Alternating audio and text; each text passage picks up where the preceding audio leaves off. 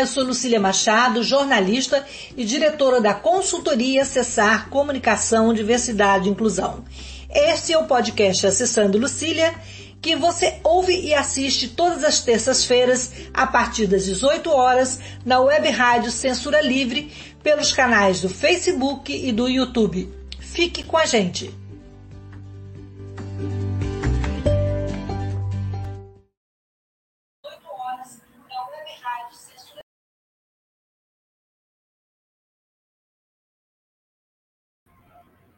Olá, boa noite. Hoje estamos começando mais uma edição do podcast é Acessando Lucília e a nossa pauta é o aleitamento materno. Esse mês de maio, é, nós temos duas datas, né? E também a Semana Nacional de Doação do Leite Humano. É, no dia 19 de maio foi o Dia Nacional Mundial da Doação do Leite Humano, e no dia 21 de maio foi o Dia Mundial de Proteção é, ao, do aleitamento materno. Então, para conversar com a gente sobre esse assunto tão importante e pouco conhecido, é, nós vamos receber aqui a Maria Bertila Lutebaik Rack Branco, que é enfermeira do banco, do banco de Leites do Hospital Universitário Antônio Pedro. A Bertila é graduada pela Escola de Enfermagem da UF, é especialista em educação para profissionais de saúde e enfermagem pela Fiocruz, mestre em saúde materna e infantil pela Faculdade de Medicina da UF e doutor em Ciências do Cuidado em Saúde também pela Escola de Enfermagem da Universidade Federal Fluminense. Então, eu vou, vou me descrever e depois passar para a nossa convidada de honra, Bertila. Eu sou uma mulher branca, de cabelos castanhos escuros, estou com óculos dourado, estou é, com um brinco de pérola caída branca, eu estou com leve batom na boca, uma blusa bege, atrás de mim tem um armário, uma porta branca, uma parede rosa clarinho e um porta-retrato colorido. Bertila, bom ter você aqui e queria que você se descrevesse para os nossos ouvintes e se apresentasse. Boa noite. Boa noite, Lucília. Então, eu quero agradecer muito o convite por essa oportunidade de estar divulgando um assunto tão importante para todos nós, né? que não só que trabalhamos com a prática do aleitamento materno, que precisamos divulgar, que, que na verdade, no, a, nossas ações estão todas voltadas para as questões de promoção do aleitamento materno, né? mas também para aqueles que são os consumidores, né? que são os nossos bebezinhos. Né? E a sociedade, de uma maneira geral, que necessita de melhorar as condições de saúde. Né?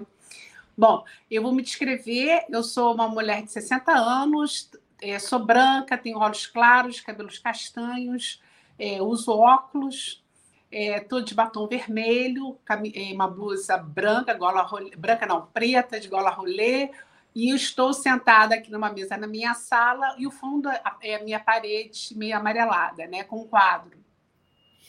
Muito bom, Bertila. É, Bertila, o leite da mulher é a primeira alimentação humana, né? E ele é considerado o melhor alimento para o bebê. Qual a importância real do leite materno para a alimentação de um recém-nascido e de uma criança, e até que idade também, aproveitando essa pergunta, né? Depois você pode, não precisa responder agora, até que idade, né? É, o leite humano é considerado vital para uma criança. Então, Lucília, o leite humano ele é essencial, né? Quando o bebê nasce, ele deve receber exclusivamente até os primeiros seis meses e até os dois anos de forma complementar, ou seja, você, o bebê nasce, ele deve ser nutrido apenas com o próprio leite da mãe, né? Até os primeiros seis meses. Não precisa receber nenhum tipo de complemento, nenhum tipo de chá, de água, nada disso. E após os seis meses, ele começa a fazer a introdução alimentar e continua mamando no peito, pelo menos até os primeiros dois meses, dois anos de vida. Essa é a recomendação da OMS. Até quando, né? Essa, essa pergunta é muito boa, né? Até que idade o leite materno ele é importante para a criança? Eu entendo que até o momento que a criança consiga elaborar junto com a mãe, né, seja satisfatório para os dois, né? Que não perturbe a vida da mãe, porque chega um momento que começa a, a mãe começa a perder um pouco a sua individualidade em função dessa amamentação muito forçada depois desses dois anos, né? E a criança também já começa a procurar o seu próprio espaço e já não quer mais, né? A amamentação. Mas, assim, é, não existe nada escrito nem pesquisado até uma determinada idade, 5, 6. Não, não é isso. Não existe isso. A criança pode mamar depois dos dois anos, não é problema nenhum. Inclusive, quando a mãe engravida, ela pode continuar amamentando, se não for uma gravidez de risco, né? Ela pode continuar amamentando o seu bebê, o seu último filho, né? Então, nada que contraindique essa prática, né? Mas a amamentação, ela é essencial. Hoje a gente tem vários estudos que provam que o leite humano ele é muito importante, principalmente para os bebês prematuros, né? O nosso banco de leite, ele, a gente recebe as doações, a gente trabalha esse leite, processa o leite, né? Faz o controle de qualidade desse leite, avalia todos os leites que nós recebemos e a partir da, a partir do momento que existe a, a solicitação, tanto do nutricionista ou neonatologista da UTI neonatal, a gente encaminha para a UTI neonatal o quantitativo de leite para esses prematuros. Tem prematuros que nascem em condições tão precárias que às vezes recebem apenas um ml de leite por, às vezes, quatro vezes ao dia, né? É, às vezes menos que isso. Então, é muito importante. Esse leite ele é essencial, principalmente o colostro, né, para esses bebezinhos prematuros, né? Então, a todo momento, a mãe produz o leite que é adequado para o seu próprio filho, né? Ou seja, uma mãe que está com um bebê de dois meses, ela produz um leite adequado para nutrir um bebê de dois meses. Uma mãe que está amamentando seu filho com seis meses, ela produz um leite adequado para um bebê de seis meses e por aí em diante. Né? Sim. Bertilo, os nutrientes do leite humano eles são fundamentais né, para as funções biológicas e fornece, a gente sabe, é, imunidade contra as doenças infecciosas. E é verdade que o aleitamento materno reduz 13% da modalidade das crianças menor, e até, até menor de 5 anos. É, existe, é, é, e também, né, no, no, no viés psicológico, é, uma criança amamentada ela tem maior desenvolvimento afetivo, isso é mito ou isso realmente tem influência no crescimento e desenvolvimento da criança? Então, comprovadamente, também existem trabalhos que provam isso. Né? As crianças que recebem o leite materno, é, quando a gente pensa no âmbito geral, não só a criança rica, mas a criança pobre, né? de todos, todos os tipos de sociedade, além de ter... não tem classe, raça, cor, né? E nem Exatamente, ele é bem democrático, ele é totalmente democrático, é para todos, né?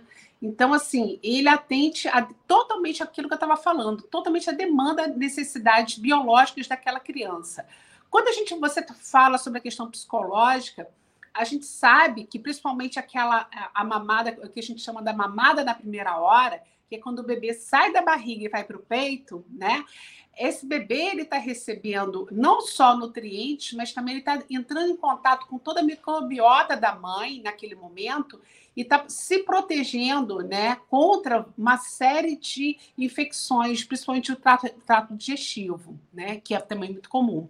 Então, é, essa a mamada, desde esse momento do nascimento, né, ela tem uma importância fundamental para o desenvolvimento da criança. Não só na questão, é, não, não só na questão biológica, né, nessa formação de proteção, de fatores prote protetores para o bebê e nutricionais, que ele também ele é ele ele, é bem ele ele está na medida certa na quantidade regularidade qualidade de alimento né? Porque esse bebê toda hora ele pode ser ofertado para ele é, mas também na questão da criação de vínculo, né?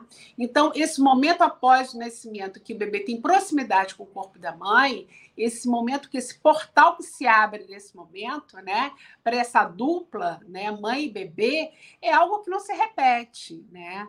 E com isso, você dando andamento, né, com a prática da amamentação, desde a sala de parto o período da internação e, e, e dando a continuidade do aleitamento materno, você só vai reforçando esse vínculo, né? A partir do nascimento. Né? É, muitas mulheres têm dificuldade na amamentação, essa é uma realidade, né?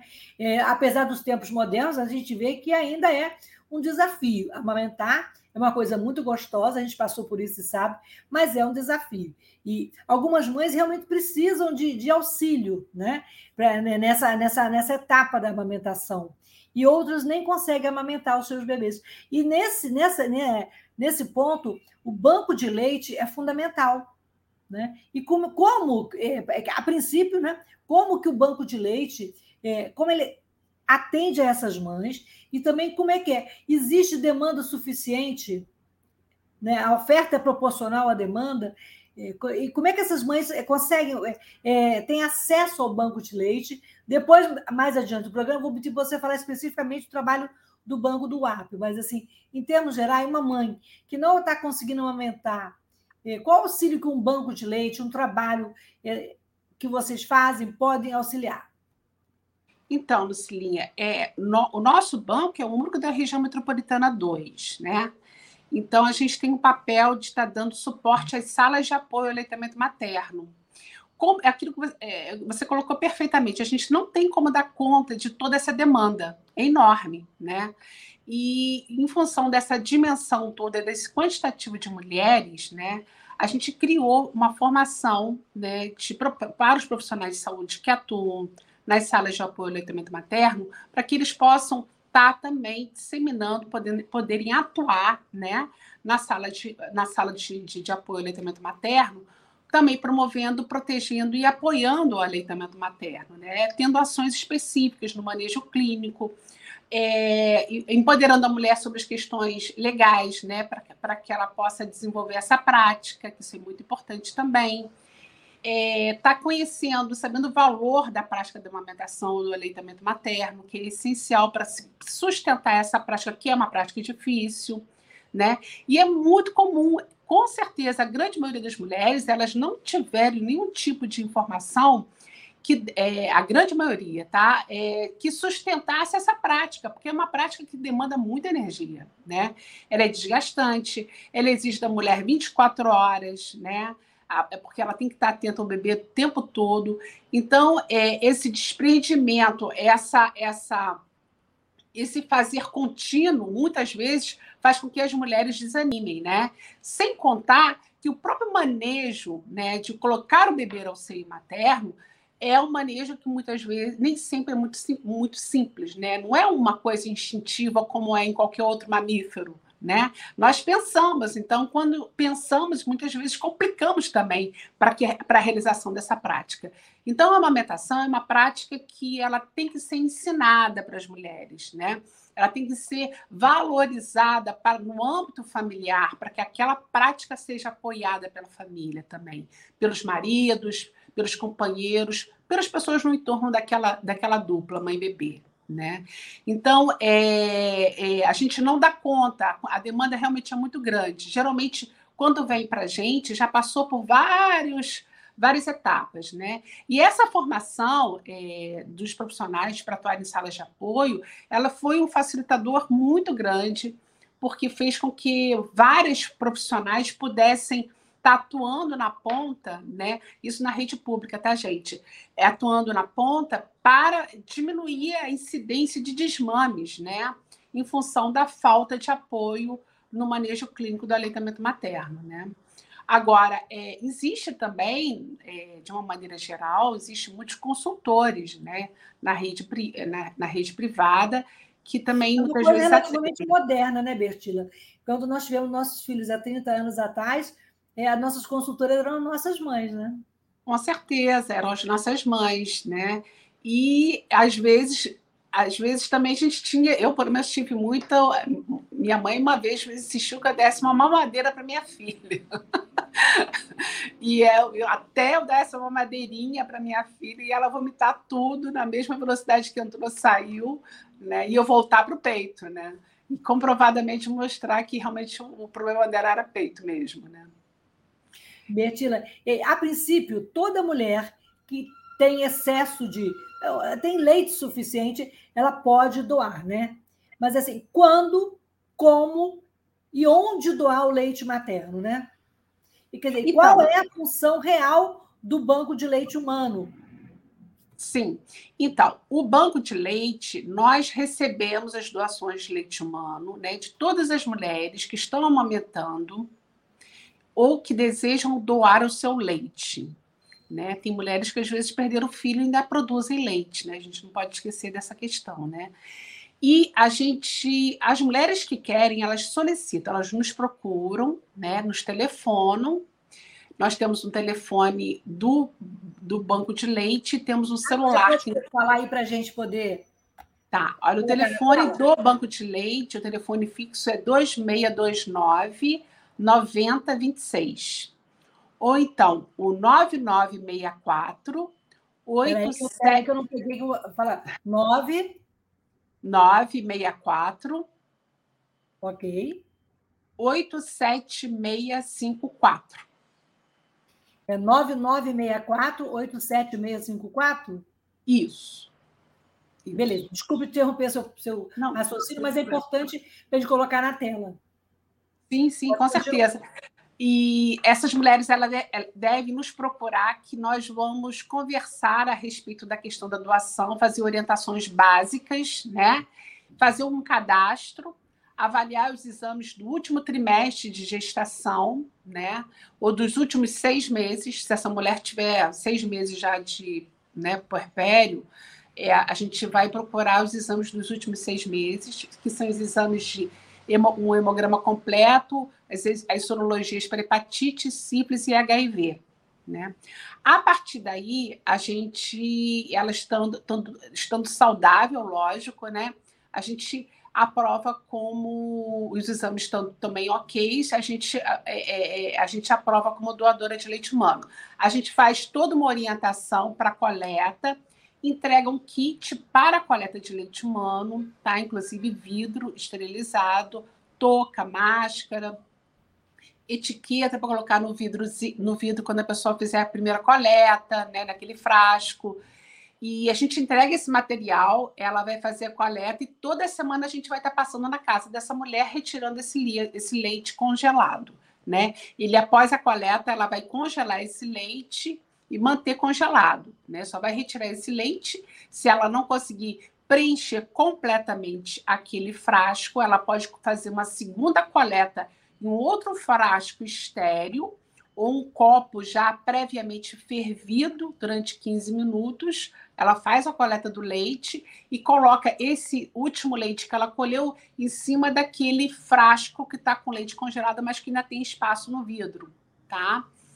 Isso pode também ser, ser feito dessa maneira, né? Quando faltar mais ou menos uns dois dedos para completar o vidro, a gente pede para que cesse o preenchimento por conta da distensão né, da, da, do, no congelamento do leite, né? Então, essa é a orientação que a gente faz. Então, todas as mulheres que tiverem condições, toda, de uma maneira geral, todo mundo produz um excedente de leite, né? É uma questão de, é, de desejo, né? E quem puder colaborar vai nos ajudar bastante. Aliás, vai ajudar muitos bebês, né? O que, que acontece com as nossas mulheres? A pergunta, né? Por que, essas mães não dão os, os leites né, para os seus filhos, né?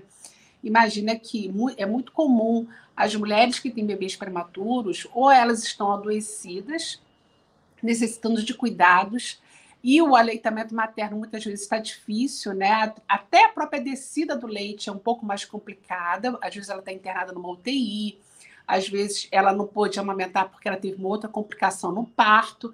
Então a produção muitas vezes fica comprometida de imediato. E, é, e o filho dela precisa do leite humano, né? Então a gente recorre a essas doações, né? Esse ao banco de leite, né, que pasteuriza esse leite que foi doado para lá, ele tem que ser pasteurizado para ser distribuído. E aí a gente recorre esse leite para nutrir esses bebês que estão internados na UTI, né? E muitas vezes também essas mulheres, em função do estresse da própria internação do filho numa UTI, faz com que essa descida do leite também se atrase, né? E aí, essa produção, às vezes, até se dá, né? A pojadura, ela até às vezes acontece, que é descida do leite, mas fica pouco tempo por, por conta realmente do nível de estresse, que é os hormônios estressores, eles são o contraponto da produção de leite, né? Então, eles inibem os hormônios da produção. E isso pode comprometer a questão da retirada do leite, né? dessa manutenção da lactação até o bebê ser iniciado a, a, a, o aleitamento materno, tiver condições de se iniciar o aleitamento materno com ele, né? Bertila, você, eu queria que você falasse um pouco especificamente do trabalho do Banco de Leite do Antônio Pedro. Há quantos anos existe o Banco de leite humano do Antônio Pedro. E outra coincidência, em 2004, né, foi a primeira comemoração do Dia Nacional Doação do Leite Humano. E, e foi o ano que você começou lá a atuar no, no Antônio Pedro, no banco de leite. Eu queria também que você falasse o que, que representa na sua vida esse trabalho de conscientização e de doação, né? Doação enquanto pessoa humana, né? E doar leite para quem precisa, né? Conscientizar a, as mães, a população em geral, da importância dessa atitude, né? Que é uma questão de atitude, né? Sim, uma questão de atitude, né? É, é, é uma escolha. Então, é, eu, o trabalho no Antônio Pedro, ele começou em 2000, ele foi inaugurado em 2003. Inicialmente, ele era um posto de coleta, porque não havia equipamento nem profissionais capacitados para atuação mesmo como banco de leite humano. Porque o que diferencia um posto de coleta e um banco de leite é praticamente uma sala de pasteurização, né? E um equipamentos adequados para você poder fazer um controle de qualidade desse leite, avaliar o teor calórico, saber a acidez do leite, poder classificar esse leite, saber também fazer a aprovação desse leite, né? Nem todo leite doado pode, é aprovado, né? A gente tem que avaliar para saber se tem condições de passar pelo processo da pasteurização e fazer a distribuição depois. A gente faz análise também de coliformes fecais, do leite e tudo mais. Então, todo esse processo, ele se passa dentro do banco de leite, dentro de uma sala de, sala de pasteurização. Então, o que diferencia um posto de coleta né, para um banco de leite, basicamente é essa sala. O posto de coleta, a mulher ela vai receber todos os cuidados que recebe também no banco de leite. Ou seja, aquela mulher que quer fazer doação, ela pode chegar no banco, e fazer a sua retirada de leite e fazer a sua doação. A mãe que está com o bebê internado, quer fazer a doação do próprio filho, ela pode chegar no, no banco de leite ou no posto de coleta, fazer a retirada do leite e esse leite ser distribuído para o filho, né? Sendo que no posto de coleta, ela não vai, não, necessariamente ela vai estar instituído dentro de um hospital onde tem uma UTI neonatal, né? Mas ele pode também estar tá, tá, tá dentro de, uma, de um hospital geral com uma UTI neonatal. Sendo assim, ele poderia também estar sendo distribuído. É, o banco de leite ele tem que estar dentro de uma estrutura onde tem uma UTI neonatal, tá? Onde você tem uma assistência ao bebê e a, e mãe do bebê, é, e, ao, e ao, quer dizer, uma UTI neonatal e uma maternidade. Então, o banco de leite ele tem que estar nessa estrutura. É, o nosso banco de leite ele foi inaugurado em 2003, então como banco de leite, mas ele atuava como posto, posto de coleta. Mais ou menos em 2007 ou 2008, se eu não me engano, ele passou a atuar mesmo como banco de leite, né? Daí nós já tínhamos a equipe toda formada, toda capacitada. Então, a gente tem ações de, de, além de processar o leite, de fazer o atendimento, de promover, proteger e apoiar o aleitamento materno, que são essas práticas de conscientização do valor do leite, é, é, é fazer movimentos em prol do aleitamento materno, ter ações de conscientizar a população sobre a questão dos direitos, tanto do bebê de ser bem alimentado, quanto da mulher de poder amamentar é, é, fazer o manejo clínico, pesquisar, essa, pesquisar tudo voltados para esses assuntos. Né? Nós realizamos isso dentro do Banco de Leite. Hoje nós temos várias pesquisas realizadas lá dentro. O meu doutorado foi realizado também dentro do Banco de Leite do Antônio Pedro, além de outros, outros, outras maternidades. É, eu pesquisei cinco bancos de leite no meu mestrado, né, do estado do Rio de Janeiro que tem a ver também com o banco de leite, porque foram ações que a gente pôde avaliar é, como que os profissionais atuavam é, dentro dos espaços, né, dentro do Estado, né? Mas especificamente o nosso banco de leite, ele tem, um, ele tem uma, uma, um, uma, uma faceta um pouco diferente, porque a gente dá muito ênfase na, na atuação de apoio à mulher, né? E com isso a gente acabou desenvolvendo algumas práticas um pouco diferentes de outros bancos, né? A gente aproveitou as práticas integrativas, por exemplo, para poder estar tá atuando com atuando com essas mulheres que têm dificuldade de aleitamento materno, né? Que têm dificuldade de ter a produção de leite humano toda essa população de mulheres, por exemplo, que tem seus filhos internados, que estão em situação de estresse muito elevado, a gente desenvolve algumas práticas, a gente faz cromoterapia, a gente usa música, usa reflexologia podal, usa massagem, usa várias técnicas, né, para poder é, a gente estar tá promovendo de alguma maneira a manutenção da lactação dessas mulheres. E não só, óbvio, né, que a gente também não tem apenas o objetivo de estar promovendo o leite, a mulher não é apenas um, um, um, pote de leite, né? Ela também, a gente tem que ter, tem que ter visão de, da, da sensibilidade que essa mulher, naquele momento, ela se encontra, né? Para poder a gente estar tá colhendo e favorecer, minimizar os efeitos deletérios desse período muito estressante de internação do filho, né? Então, assim, a gente pensa e é, é, pensa em estar tá sempre promovendo através não só de, das ações, mas também dos estudos, né, das pesquisas, né? É, nós temos parceria com a Escola de Enfermagem, grupo de pesquisa, né? Então a gente tem vários trabalhos desenvolvidos lá dentro e são trabalhos muito interessantes, são trabalhos que, que vale a pena e que têm é, é, promovido estratégias, né, de como enfrentar os desgastes dessas mulheres, né, que na maioria das vezes são as que mais é, é, é, é são prejudicadas né, com esse período de, de, de, afastamento do filho, ou pela violência obstétrica, ou pela, por várias, várias facetas. Né? Bom, em relação à, à minha, minha atuação, eu entrei no Banco de Leite desde 2004, né?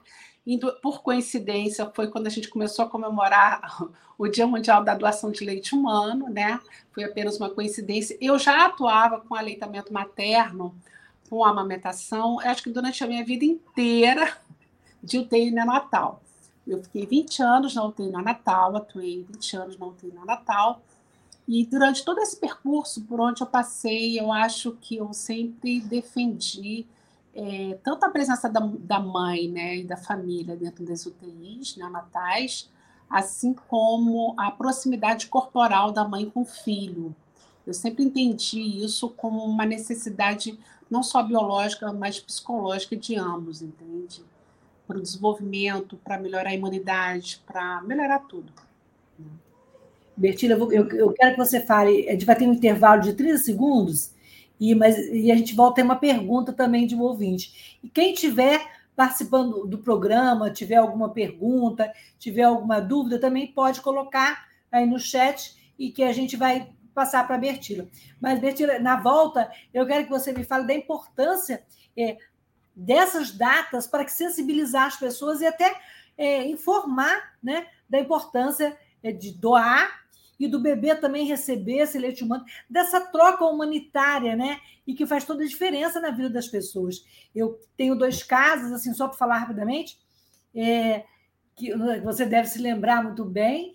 Eu, você ainda estava ainda tava no, no, no, acho que na UTI, quando nasceu a Júlia, filha do Roberto da Regina, ah, a Planásio, e em 1990 e que ela foi tão bem atendida, um bebê prematuro, né, e que tomou o leite que ainda era coletado, né? E ele colocou uma faixa na frente do hospital te agradecendo, não sei se você lembra disso. Olha, e também fala, pode falar. Não, não, não. Eu tô, você está recordando, eu estou me lembrando aqui da história da Júlia. Né? Conta aí, conta aí um pouquinho. É, a Júlia foi um bebê prematuro, né? E a gente, é, me lembro que foi, a gente teve bastante é, trabalho com a Júlia, né? Como todo bebê prematuro. E foi, um, foi uma coisa assim, muito legal, né? Até por conta da proximidade com o Roberto, né? E Funcionário um da universidade, muito... né? Pois é, foi um colega nosso, né? E assim, a gente teve um olhar. É, a gente tem sempre um olhar muito delicado que todo bebê ele é diferente de todos, né? Mas a gente, a gente teve essa coisa da, da, da empatia né, mais rápido pelo bebê, até por conta da própria história, né? Mas eu me lembro que foi realmente, eu não me lembro assim muitos detalhes, né? Mas eu sei que ficou marcante porque era algo que também gerava ansiedade na gente, né? Para que ela deslanchasse, para que ela melhorasse, para que ela ficasse bem, né? É, é, tem muitas histórias, sabe, Lucilinha, que me deixa bastante emocionada, né? daquele tempo. Muito leite correndo nessas veias, nessas memórias, né, Bertila? Com certeza, muita ocitocina. Então, a gente vai fazer o um intervalo para falar um pouquinho da rádio, que é uma rádio é, da classe trabalhadora, uma alternativa, para a gente conhecer um pouquinho o trabalho da rádio. Então, na volta, tem a pergunta e a gente continua com o papo. A gente volta já. Acompanhe a programação da Web Rádio Censura Livre no site www.clwebradio.com, no aplicativo exclusivo para ouvir rádio no celular, tablet e Smart TV. A emissora também está no Rádiosnet, um dos maiores aplicativos para esta finalidade, na nossa página no Facebook e no canal da emissora no YouTube. Acesse o nosso canal escrevendo youtube.com barra C barra Censura Livre. Tudo junto. Inscreva-se no canal e acione o sininho para receber as notificações de novos vídeos. Web Rádio Censura Livre. A voz da classe trabalhadora. Para ajudar a Web Rádio Censura Livre, anote os dados da nossa conta Banco Bradesco, agência 6666, conta corrente número 5602, dígito 2. Se preferir, nosso Pix é 32 954 696 0001 81. Somos uma emissora sem fins lucrativos e as contribuições são para pagar os custos de manutenção e transmissão. Desde já agradecemos a sua ajuda.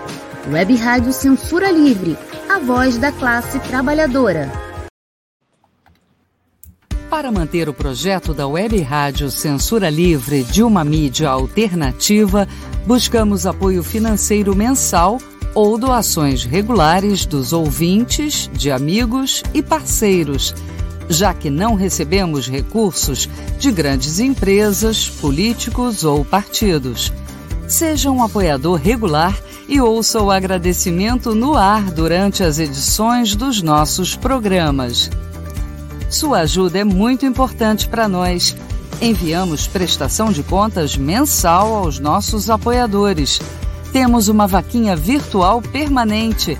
Anote o endereço virtual apoia.se barra CL Web Rádio. apoia.se barra CL Web Rádio. Saiba mais sobre a emissora no WhatsApp 21 96553 8908. Web Rádio Censura Livre, a voz da classe trabalhadora. Então, voltamos ao papo com Bertila Heiker sobre leite humano, doação e esse trabalho tão humano, tão humano, tão gostoso, tão bonito. E antes de passar para a pergunta e também outros comentários, é, a gente tem uma, uma, uma, uma, informação bem interessante que a Associação Fluminense de Amparo aos Cegos está com inscrições abertas para a oficina de percussão Batuque do Ponto. É, a FAC, para quem não sabe, é ela, ela acolhe, atende e trabalha com pessoas com deficiência visual. Pô, então, muito legal e muito interessante essa, essa oficina. Ela é ministrada pelo Rico, que é o fundador do projeto Fina Batucada, e as aulas acontecem lá mesmo no auditório da FAC, que fica ali em São Lourenço, é, próximo ao ponto Sem Réis. É, os alunos vão ter contato com os instrumentos, e é uma coisa bem interessante é fazer essa oficina de percussão é, para pessoas com deficiência visual, sobretudo. Então, o telefone da FAC é 2717-2822, e quem se interessar pode entrar em contato e vamos batucar, né, Bertilo? Aqui o importante é fazer o batuque. E falando em batuque, a gente tem uma pergunta de um ouvinte. Antônio, pode colocar para a gente aí o, a pergunta da, da ouvinte, acho que apareceu logo no início aí da, da nossa conversa com a Bertila enquanto o Antônio coloca aí a pergunta, a gente. Opa, Delma Pacífica, ela quer saber. E as mães que adotam estimulam a própria alimentação? É interessante que seja assim, Bertila? Olha, seria maravilhoso, né? A gente poder estar amamentando os nossos bebês adotados. eu tive algumas experiências com mães adotivas, né, que a gente conseguiu estimular e fazer com que elas produzissem leite. Elas têm que se dispor, né, procurar o banco, né, e a gente tem que trabalhar previamente antes dessa criança é, chegar até ela, né, e ver as condições de saúde dela, ver as condições do bebê também, né, saber se é possível. Mas é possível sim, a gente sabe que a gente consegue amamentar, a gente consegue, inclusive, as mães adotivas, mas também, às vezes, algum familiar, tipo uma avó, né? Quando a mãe não tem condições de amamentar por alguma razão, está fazendo algum tratamento, né? Recentemente a gente atendeu uma mulher com câncer de mama, né? E ela só tinha uma mama, e ela fez um tratamento, uma mama ela não pôde, não produzia leite, e a gente conseguiu fazer com que ela amamentasse com uma mama só, né? Com um trabalho de lactação, né? Todo, todo um cuidado também. Mas, assim, existem várias histórias, várias maneiras. A adoção é possível, sim, a gente... É, é possível a mãe adotiva uhum. amamentar. Existe essa possibilidade, a gente pode trabalhar com isso, sim. Né? Bertila, você falou do você falou do câncer, e a gente tem ou, muitos mitos em relação à amamentação. Por exemplo, é, o leite materno é fraco para o bebê, é, a pessoa, a mulher com silicone pode amamentar, é, e a mama, o estresse e o nervosismo atrapalham. Canjica e, e cerveja preta é bom? é muita coisa, né, Auxília? Comenta aí então, esses causos, esses causos. Os causos, né? Então, recentemente eu escrevi, fiz uma revisão de, dos, dos, dos galactagogos, né? Que são os produtos que produzem leite, né? Que geram, melhoram as condições de lactação das mulheres. E a minha pesquisa foi com fitoterápicos e sobre alimentos também, foi englobado as duas coisas, né? Então, assim, todos os, todos assim, existem vários fitoterápicos, né, vários chás que estimulam realmente a produção de leite, né, favorece a produção de leite. Dentre os mais famosos está o fenogrego, que aqui no Brasil não é muito comum, né? Mas é o mais famoso no mundo inteiro, é o mais queridinho, eu diria isso. Mas hoje em dia tem vários chás, várias possibilidades de você melhorar as condições de lactação. Mas toda mulher que amamenta, ela vai produzir se ela amamenta de uma forma exclusiva nos primeiros seis meses, ela vai produzir o leite de uma maneira geral. E muito raro uma mulher não produzir o volume adequado de leite para o seu próprio filho. E esse valor desse leite é aquilo que eu falei anteriormente. Ela vai produzir o que o seu filho necessita. Ela não precisa usar complemento, ela não precisa usar chá. Ela não precisa usar absolutamente nada, né? Ela deve apenas, se ela ingerir água, se alimentar normal, né? Ela pode até tomar os chazinhos que favorece. Os chazinhos de uma maneira, esses chazinhos caseiros, camomila, hortelã, tudo isso favorece, que tá, é muito comum no nosso meio, isso tudo favorece, né? Para a melhoria das condições de lactação da mulher principalmente não se pode esquecer de tomar bastante líquido, né? E só que a gente não pode confundir líquido com bebidas escuras, de preferência evitar todos os refrigerantes, cafés, mate, né? Isso tudo são bebidas que excitam e nem sempre melhoram as condições de lactação da mulher, tá? Só um lembrete. É uma dica, né? Então, ou seja, a mulher, ela, de uma maneira geral, se ela está amamentando nos primeiros seis meses do seu filho exclusivamente, ela não vai ter problema de produção, entendeu? Ela pode sentir até uma diminuição ao longo do dia em determinados horários, não tem aquele volume todo, né? Em outros momentos tem um pouquinho mais, mas ela vai ter produção suficiente para alimentar o seu próprio filho, com certeza tá? É muito raro, voltando, é muito raro uma mulher não produzir leite suficiente para o seu próprio filho quando ela amamenta da forma correta, ou seja, quando ela amamenta de forma de forma exclusiva, ou seja, só peito nos primeiros seis meses e complementar a partir do sexto, do sexto mês. E, e, essa, e essa lenda de que o leite humano é fraco, como é que a gente pode combater não, esse mito? Não, não existe leite humano fraco. Não, não cabe no leite humano fraco. Hum, não é. O leite ele, ele é um elemento dinâmico, ele é vivo, né?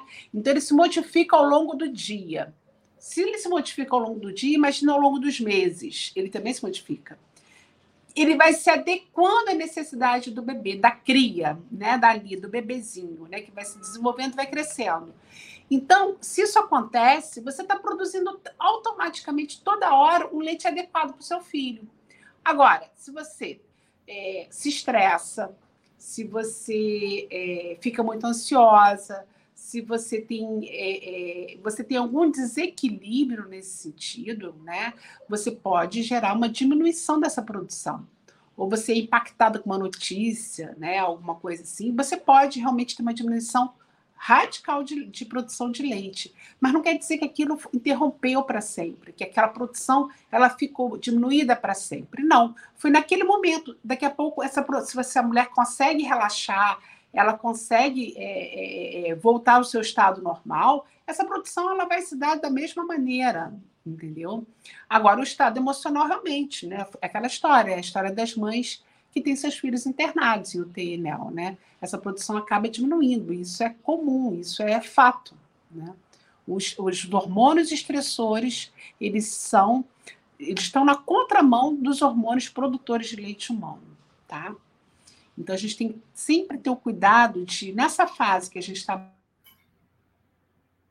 Opa, eu acho que a Bertila deu uma é, vacinada, voltou, voltou.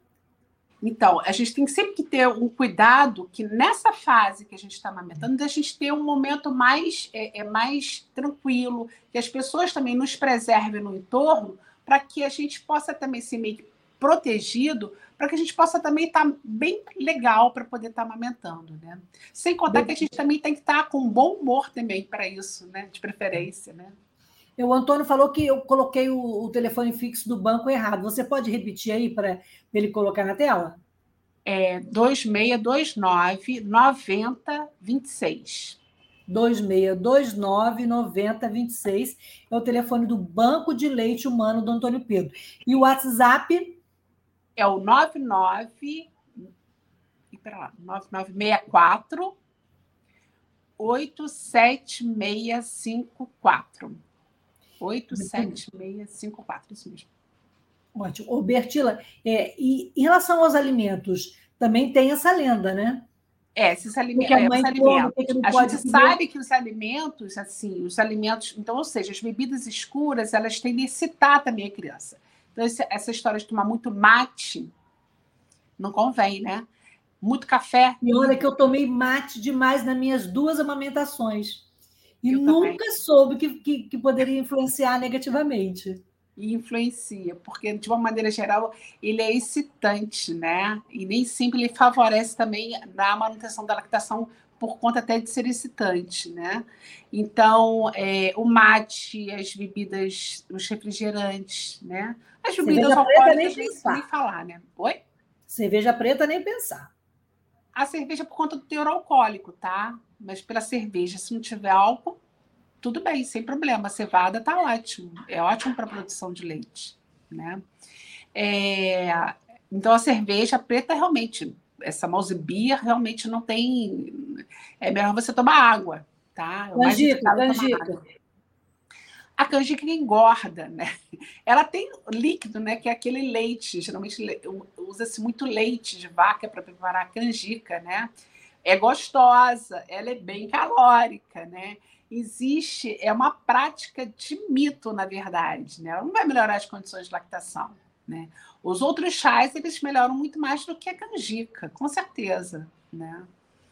São Agora, tem mitos. estudos, por exemplo, com sopa de amendoim, né? Se eu não me engano, na Nigéria, onde eles usam isso como uma cultura, né? Cultural. Teve bebê tomar a sopa de, de, de amendoim, né? que eles utilizam amendoim como... E, e, dizem né, que tem uma eficácia melhor na questão da produção de leite. Eu acho que pode ser sim, pode ser que não. Acho que tem que ter mais estudos a respeito. É, e tem também aquele, aquela história de que quem amamenta emagrece e volta mais rápido ao corpo. Confere? De uma maneira geral, é, o efeito da amamentação no pós-parto ele é muito eficaz no pós-parto imediato, né? Porque ele diminui, né, a possibilidade de hemorragia, tá?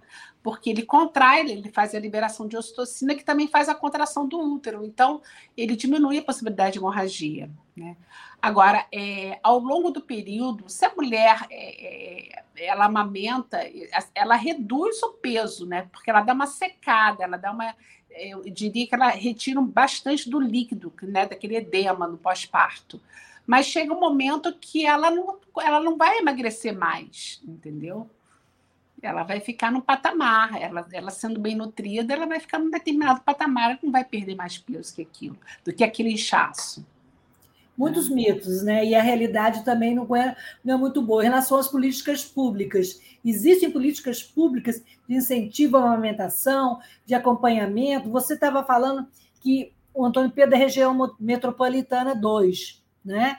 É, e aqui na nossa circunvizinhança, você hoje estava indo para Tanguá, foi dar um, um help lá. Como é que funciona essa rede? Então, a gente, para descentralizar as ações, para poder atender toda a demanda da Metropolitana 2, a gente criou salas de apoio ao aleitamento materno. Para isso, a gente fez algumas parcerias, inclusive com o Rotary Club, que nos apoiou com projetos, né, financiando salas de apoio, a criação de salas de apoio, e foi essencial para que essas salas pudessem ser mantidas. Então, em Tanguá, hoje, por exemplo, eles querem abrir uma nova sala de apoio ao aleitamento materno né, e atender a demanda da população deles. Esse é um desejo. Eles têm uma sala e estão querendo abrir uma outra sala, um pouco maior, eu entendi. Então, é, na verdade, nós fomos conversar a respeito da logística, né, do preparo dos profissionais, né, de como, como, e como isso pode ocorrer, né, como poderia estar tá sendo é, é, é, organizado, quais são as estratégias que a gente pode estar usando para tá, levar a formação, é, fazer o treinamento da equipe, tudo isso, né? Então, dentro da região metropolitana 2, nós conseguimos é, é, abrir algumas salas. Por exemplo, Rio Bonito tem uma sala que funciona plenamente, muito boa. A gente tem em Maricá. A gente aqui em Niterói, a gente tem no Santa Bárbara, no, na maternidade Alzira Reis, que nesse momento está em obra. Né? A gente tem uma sala também no, na Policlínica Antônio Carlos. É, onde mais? em São Gonçalo também. Né? Então, quando essa, a ideia das salas é exatamente dar formação e descentralizar as ações. Né? É, e para isso a gente tem que estar tá sempre é, atualizando os cursos de capacitação, né? porque as equipes entram e muitas vezes elas se desfazem né? por mudanças políticas e tudo mais. Né? Mas a gente sempre está em parceria com esses municípios, tentando estimular para que esses municípios criem essas salas e promovam né, a prática da amamentação e diminuam né, de, os níveis de desmame na ponta. Né?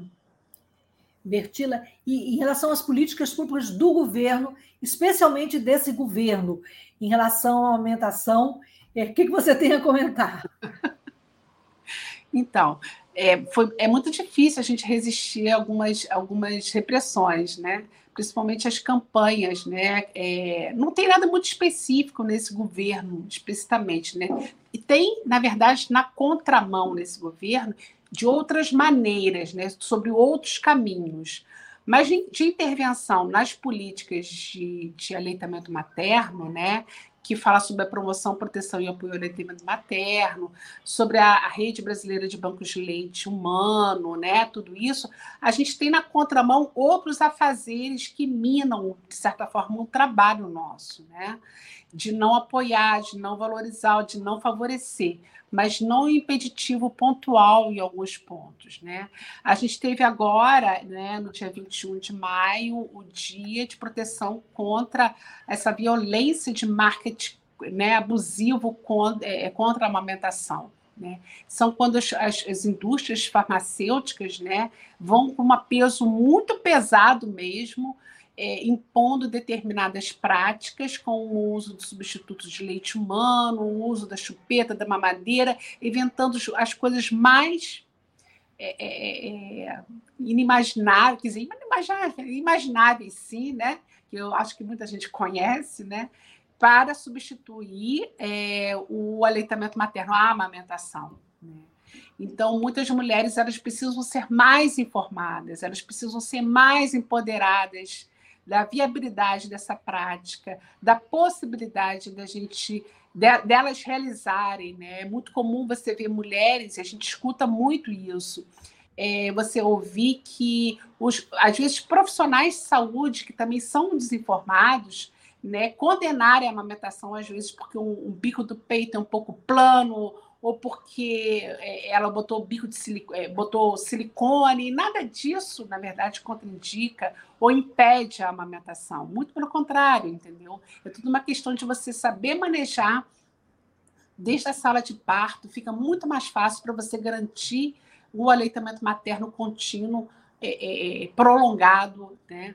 Após, é, após o parto. Então, assim, eu acho que o governo propriamente, eu não tenho nada para pontuar assim de uma forma muito clara aqui, é, ele não estimulou, ele não, na verdade, ele não inovou em muitas coisas, né? Porque a gente vinha avançando e cada vez mais, principalmente nas leis que protegem a prática da amamentação, né? A gente tinha já conseguido galgar passos realmente bem bem interessantes, né? E de repente nós tivemos uma freada aí meio brusca, né?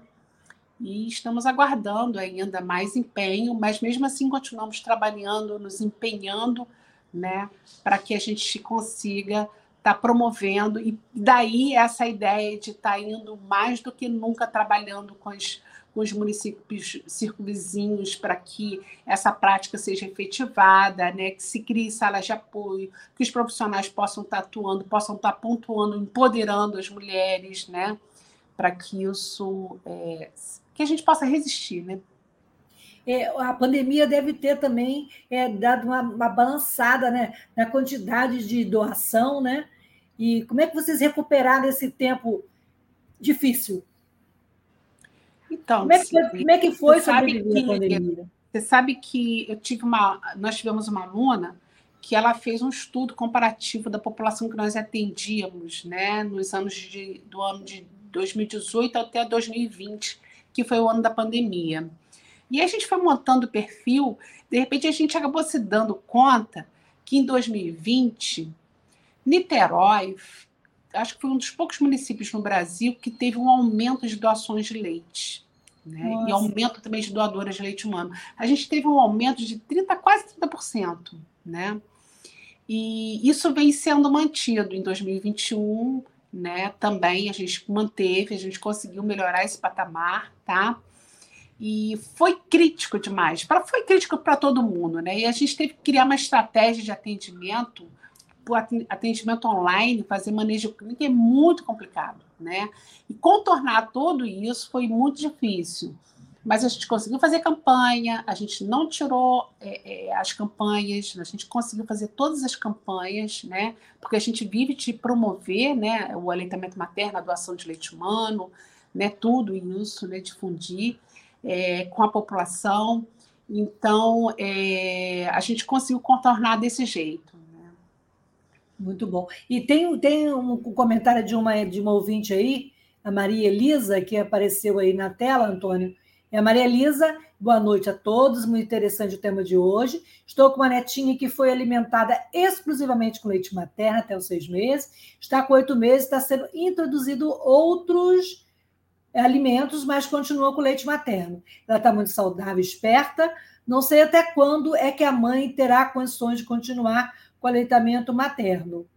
É, até quando a é, mas a nossa família somos muito favoráveis ao aleitamento materno. Ai, que ótimo, Maria Elisa. Maria Elisa é nossa ouvinte lá da Bahia. Ai, parabéns, e, Maria Elisa. Legal, muito bom. E ela está sempre aqui. Você já falou dessa, dessa questão do desmame e tudo, mas até quando? Você pode repetir para a gente até quando se pode ou se deve amamentar? Então, a recomendação da OMS é até os dois anos, né? Pelo menos até os dois anos, né? De forma exclusiva até os seis meses e complementar até pelo menos os dois anos. Não quer dizer que com dois anos você tem que interromper, não. Você pode continuar amamentando e alimentando com a, com a alimentação caseira seu filho, né? Durante mais anos, até a hora que vocês, a mãe e o bebê, decidirem que está de bom acordo para os dois, né?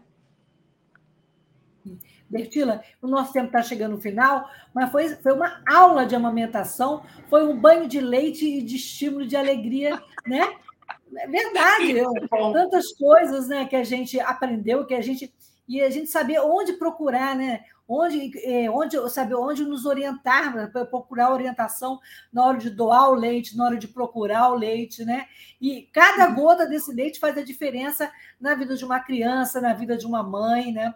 E isso é muito importante. Então, eu queria que você desse o seu recado final, o que você falaria para as mães que estão aflitas ao amamentar, e também é, mais das dicas finais aí, e parabenizar ao, ao, trabalho do Banco de Leite do Antônio Pedro, que é um pioneiro e um desbravador aí desses caminhos da amamentação. Então, eu quero aqui deixar é, meu muito obrigado para você, Lucília, pela sua oportunidade. Tá? Foi muito, é muito importante para a gente estar tá difundindo esse trabalho, né? E dizer para as mulheres que estão amamentando, continuem amamentando seus filhos, né? Dê esse tempo, esse tempo é maravilhoso. Vocês vão, na verdade, ser compensadas, né? É, por essa dedicação ao longo da vida dos seus filhos, na percepção da saúde dos seus filhos, né? na percepção da qualidade, do valor da relação que você tem com eles, né? Que vocês têm com eles.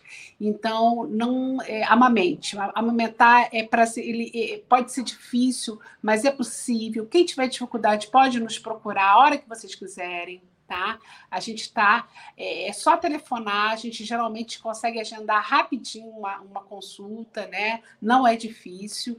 Eu quero dizer também para todas as mulheres que amamentam e têm um excedente, é, por favor, né? Pensem com carinho na possibilidade da doação de leite humano, tá bom? É muito importante. É, a gente tem aqui uma.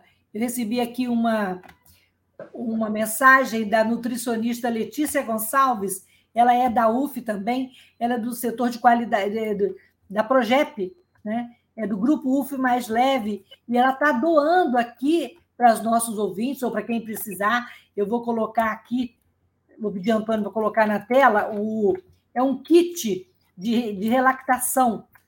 Ai, não estou conseguindo ah, colocar. É, peraí, vou botar aqui, Antônio, você coloca aí, se puder, na tela para a gente, porque é muito interessante isso. Vê se apareceu aí, Antônio, na tela. É um kit de relactação, é a nutricionista Letícia Gonçalves, né? Que está que tá colocando. Eu acho que não apareceu aqui, vou tentar de novo. Mas o Antônio pediu também para a gente falar sobre o. É, para descrever o cartaz né, que apareceu. Antônio, pode colocar de novo o cartaz aí, que eu vou que eu vou então, passar. Fala aí, Lertila, o que, que tem esse cartaz? Então, esse cartaz aqui é uma campanha de doação de leite humano, né? Essa mulher ela utiliza um frasco de vidro com tampa plástica. Geralmente, quando a gente pede para fazer doação de leite, a gente também recolhe frascos né, de tampa plástica, geralmente frascos de vidro de alimento industrializado, né? Como é, o Nescafé, muito comum, a Nutella, tem vários produtos né, de alimento industrializado que tem tampa plástica.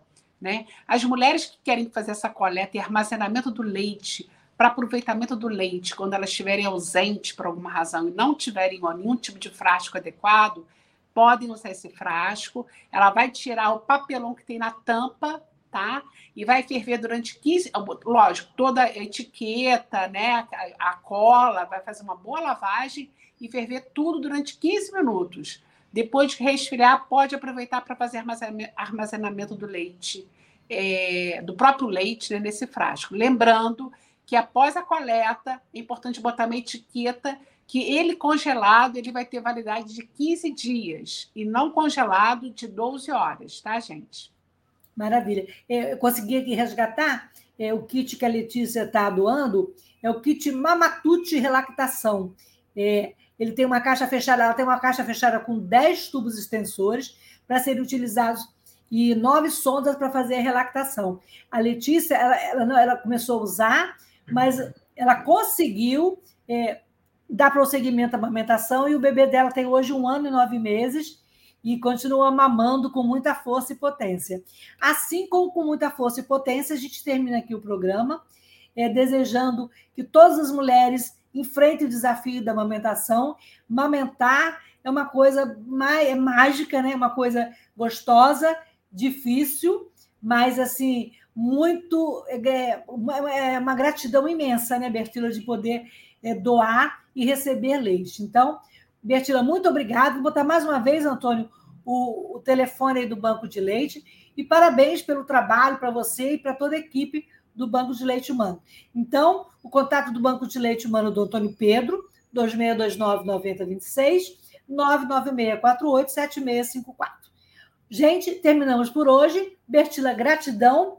Beijo. Eu que agradeço. Um grande beijo para todos vocês, gente. Um beijo, Luci. Todas as mães que amamentaram e dedicaram com amor e carinho eh, esse momento mágico com seus filhos. Com e certeza. a gente volta na próxima semana e a gente vem aí falar de violência obstétrica, que também é um assunto assunto quente, quente. que precisa ser falado, né, Bertila? Com certeza, tem que ser falado e discutido. Tem muitas mulheres que não têm noção que são violentadas, né? Exatamente. Gente, beijo grande e até a próxima semana. Beijo. Beijo.